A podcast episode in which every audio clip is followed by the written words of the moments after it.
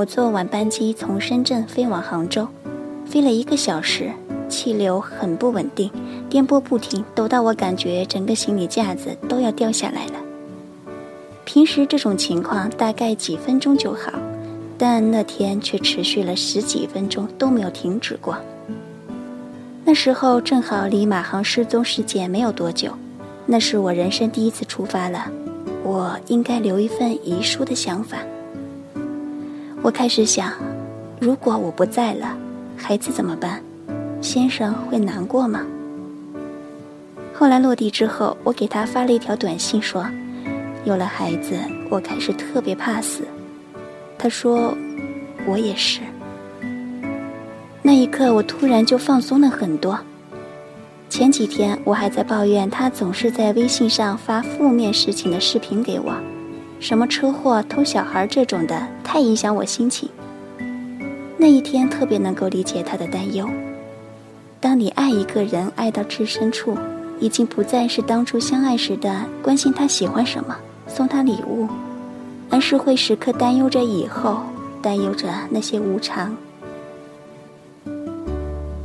前几天，春雨医生创始人张瑞因劳累过度猝死，他的妻子写了一篇文悼念，最后一句是：“浮屠塔七千层，不知今生是何生。愿时光永远驻留在二零幺幺年四月十九日的下午。”一片苜蓿花开，你是志气满满的少年，我是花丛间无忧的女孩。那时花开，春雨春风。一个朋友看完文章之后跟我说：“不知道他走了，他会伤心多久？希望他最起码难过到一天吃不下饭，他就知足了。再久那么一点儿，他会心疼。”张智霖曾经对袁咏仪说：“我不敢死，怕我现在走了，你和儿子钱不够花。听到你说，即使我现在走了，你和儿子的钱也够花，我就放心了。”以往每次回家，我妈就会跟我叨叨着：“谁谁，你小时候见过的那个叔叔啊，癌症突然就死掉了。”到了他们那个年纪，最怕的就是听到旧人去世的消息。但其实我们比他们更加不敢死，上有老母，下有幼子，中流砥柱。比起和他人去表达自己，大部分人更难以说出口的是，说出自己的恐惧。刚上班的时候，最怕的是生病。深圳的医院，每次一去至少要耗费了一下午。熙熙攘攘的人群，充满着冰冷恐惧的气息，在那里挂着吊瓶两个小时，那感觉太难受了。我怕去医院的事儿，我只是偶尔跟一个朋友说过一次。后来只要他知道我病了，就会给我打电话或者发短信，一直陪我聊天。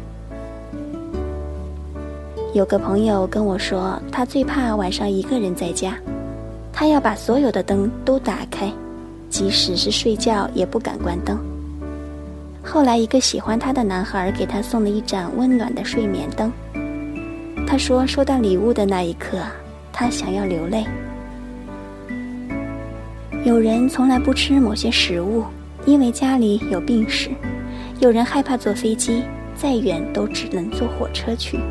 有人害怕一个人吃饭，到了饭点儿就开始恐慌；有人怕没钱，拼命努力的赚钱；有人怕结婚，没有办法想象和一个人长久生活在一起。当这样的人遇到一个人说：“这有什么好怕的呀？别人不都是这样吗？你就是太胆小了。”这样的人是无法理解的。一个害怕没钱的姑娘。遇到一个三顿吃饱就不着急的男孩，他们是很难以继续下去的，因为他永远无法理解他到底在害怕什么，他有多么努力的在消减那种担心。后来他们分手了。判断两个人是不是足够亲密，未必是他知道他喜欢什么，而是他用心让他的害怕一点一点的减少。喜欢的东西我可以自己买给自己。可人之所以需要另一个人，不就是因为我们会有害怕吗？一个朋友多年以来都恐惧生孩子，想到那幅画面就无法接受。可换了一个男友之后，他竟然积极的和我探讨，他希望孩子能够长得像谁谁那样。我问他：“你不是很害怕吗？”他说：“如果是他，似乎就没那么害怕了，因为相信他。”不会因为他发胖而嫌弃他，也相信他会把他和孩子照顾得很好。想到这些，那种幸福感超越了恐惧。爱是缓解恐惧最好的良药。可是你知道他在怕什么吗？我每次和一个闺蜜吃饭，她的先生就会打电话过来问：“你在哪里呀？干什么？和谁在一起？”我说。他怎么这么喜欢查岗啊？闺蜜却笑着说：“他不是那个意思，他是真的关心我，怕我出事儿，并没有管我的意思，这是他的习惯。”还有另一个女朋友，她一个人去参加登山的时候，要把所有的行程计划表全部发给先生一份，具体到哪一天的哪一个时间点，她会在哪里和谁在一起。我说：“这样不累吗？”他说。这就是他爱的方式，不能够陪我一起旅行，但要知道我时刻是安全的。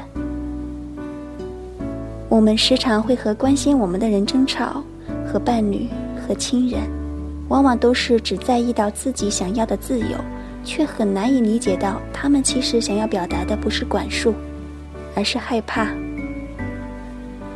当一个人特别担忧一件事情。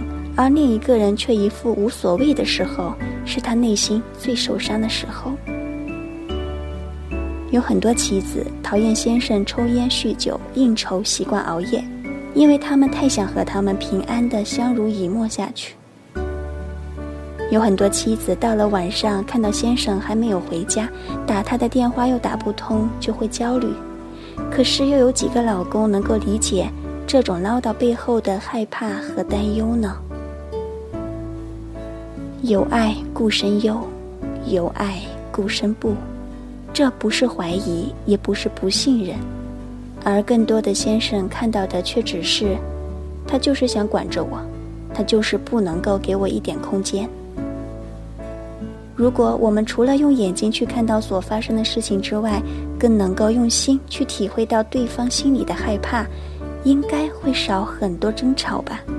因为那才是他放在内心真正想表达、真正在意的。问问我们自己，别说你为他付出了多少，就问一句：你知道他在怕什么吗？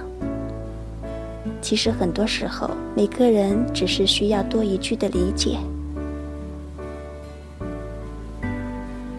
别担心，我快到家了。别害怕，还有我努力呢。好好睡吧，不用怕，我就在这里。